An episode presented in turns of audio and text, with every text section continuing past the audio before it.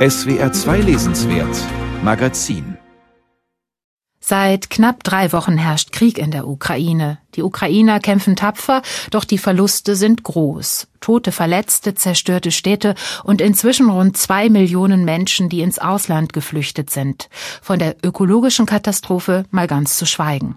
Allerorten wird geholfen und auch die deutschen Kulturinstitutionen haben schnell reagiert und manch eine Veranstaltung auf die Beine gestellt. Ganz aktuell plant das Literaturhaus Stuttgart einen hochkarätigen und sehr spannenden Abend mit Autorinnen und Autoren aus der Ukraine. Und zwar am kommenden Montag. Eine Veranstaltung, die auch kostenlos gestreamt wird. Darüber will ich jetzt mehr wissen von der Leiterin des Literaturhauses Stefanie Stegmann. Sie ist mir aus Stuttgart zugeschaltet. Guten Tag, Frau Stegmann. Guten Tag, vielen Dank für die Einladung. Ja, Frau Stegmann, Sie haben schnell reagiert. Wie ist es denn gelungen, zehn Autorinnen und Autoren aus der Ukraine und aus Belarus so schnell zusammenzukriegen? Ja, zum einen gibt es eine so breite und große Solidarität im Moment unter den Kulturschaffenden, die, die gerade alle versuchen, alles möglich zu machen, was geht. Und mhm. Zum anderen hatte ich natürlich in den Jahren meiner Arbeit als Literaturhausleiterin immer wieder Literaturen und AutorInnen aus Mittelosteuropa, speziell eben auch aus der Ukraine im Blick und habe dazu Programme entwickelt. Also 2014 zum Beispiel gab es eine Reihe zur Situation in der Ukraine, 2015 ein Festival und 2019 eben auch nochmal eine Reihe über Ukraine und Russland speziell. Also da ist über die Jahre wirklich sowas wie ein vertrauensvolles Netzwerk zwischen uns und den AutorInnen und ExpertInnen entstanden. Und in Zeiten wie diesen merkt man dann eben auch, was so ein ein Netzwerk bedeutet und man muss unser Haus und unser Tun niemandem mehr klären. Ja, also Sie stehen voll im Thema. Man kann da auf vieles zurückgreifen, was man sich in den Jahren schon erarbeitet hat.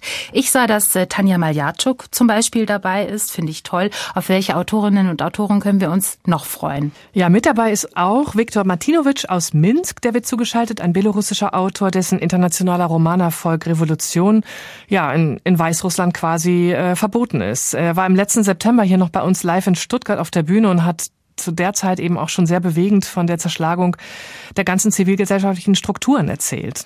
Und darüber hinaus äh, werden wir Katja Mischenko aus Ternopil zuschalten. Das ist eine Publizistin, Autorin und Verlegerin aus Kiew. Vor ein paar Tagen ist sie dann mit ihrem Kind und mit ihrem Mann nach Ternopil gegangen, in die Westukraine, ein kleines Städtchen zu den Schwiegereltern, geflohen. Und das auch auf einigermaßen abenteuerliche Weise, hat auch nicht sofort beim ersten Mal geklappt. Aber jetzt ist sie immerhin dort äh, vorläufig in Sicherheit und von dort aus werden wir sie zuschalten. Ja, die Westukraine ist augenblicklich noch quasi halbwegs verschont von diesem Krieg.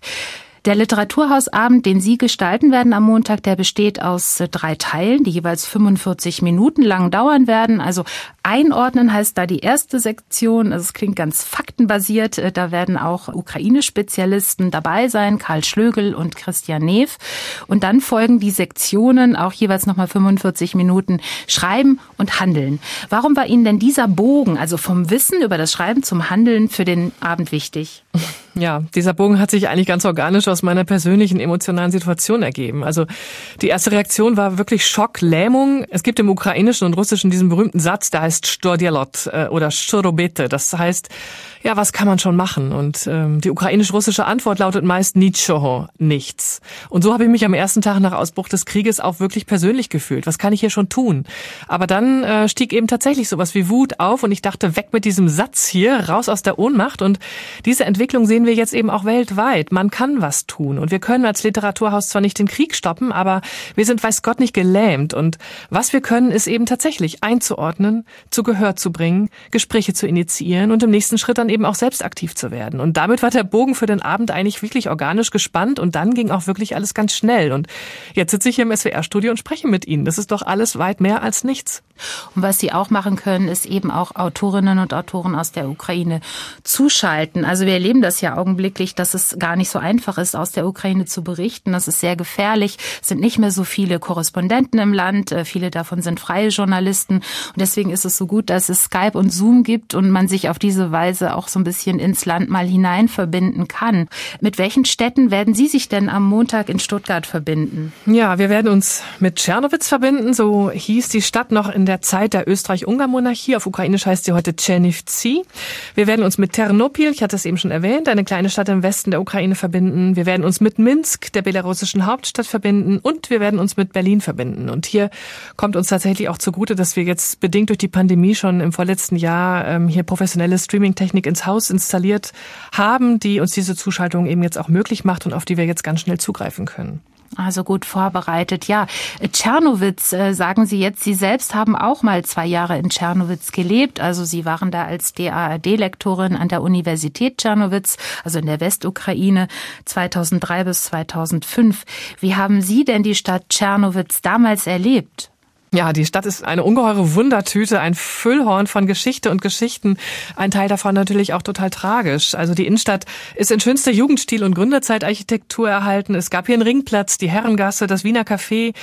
Die Stadt selbst blickt auf eine ja, multiethnische Geschichte zurück, die ist zwar nie so konflikt und auch nie so hierarchiefrei war, wie die Legenden es gern kolportieren, aber dennoch wurde eben hier zeitgleich Deutsch, Rumänisch, Ruthenisch, Ukrainisch, Russisch, Polnisch gesprochen. Und ich habe das damals an äh, Gullideckeln sehen, äh, gesehen, die spiegeln das ganz gut wider. Also es gibt rumänische Gullideckel, noch aus der Zeit deutschsprachige Gullideckel, Gullideckel aus der Zeit vor 91, nach 91 und so weiter. Also da materialisiert sich quasi auch die Geschichte im Stadtbild. Und die Stadt Stadt selbst hat natürlich eine große jüdische Geschichte. Paul Celan wurde hier geboren, Rose Ausländer, Selma Meerbaum-Eisinger. Es gab ein schwäbisches Viertel, das Roche hieß. Es gibt die architektonisch überwältigende ehemalige Residenz der Metropoliten, in dem heute ein Teil der Uni untergebracht ist. Weltkulturerbe übrigens im Moment nur noch circa 250 Kilometer Luftlinie von den Kriegsgefechten bei Mikrolaev entfernt ja, dann kriegt man noch mal umso mehr einen Schreck, was alles zerstört werden könnte. Sie sagten jetzt schon Rosa Ausländer und äh, tatsächlich wird auch eine Autorin bei Ihnen zugeschaltet werden, Oksana Matitschuk. Die hat eine Graphic Novel über Rosa Ausländer als letztes geschrieben. Die stammt auch aus Tschernowitz, also sowohl die Autorin als auch die Rosa Ausländer, auch eine Autorin, die im Ersten Weltkrieg von dort vertrieben wurde. Wir hören Oksana Matitschuk zum Thema Handeln, also am Ende des Abends. Wie könnte ein Handeln denn in Bezug auf die Ukraine aktuell aussehen? Geht da überhaupt was?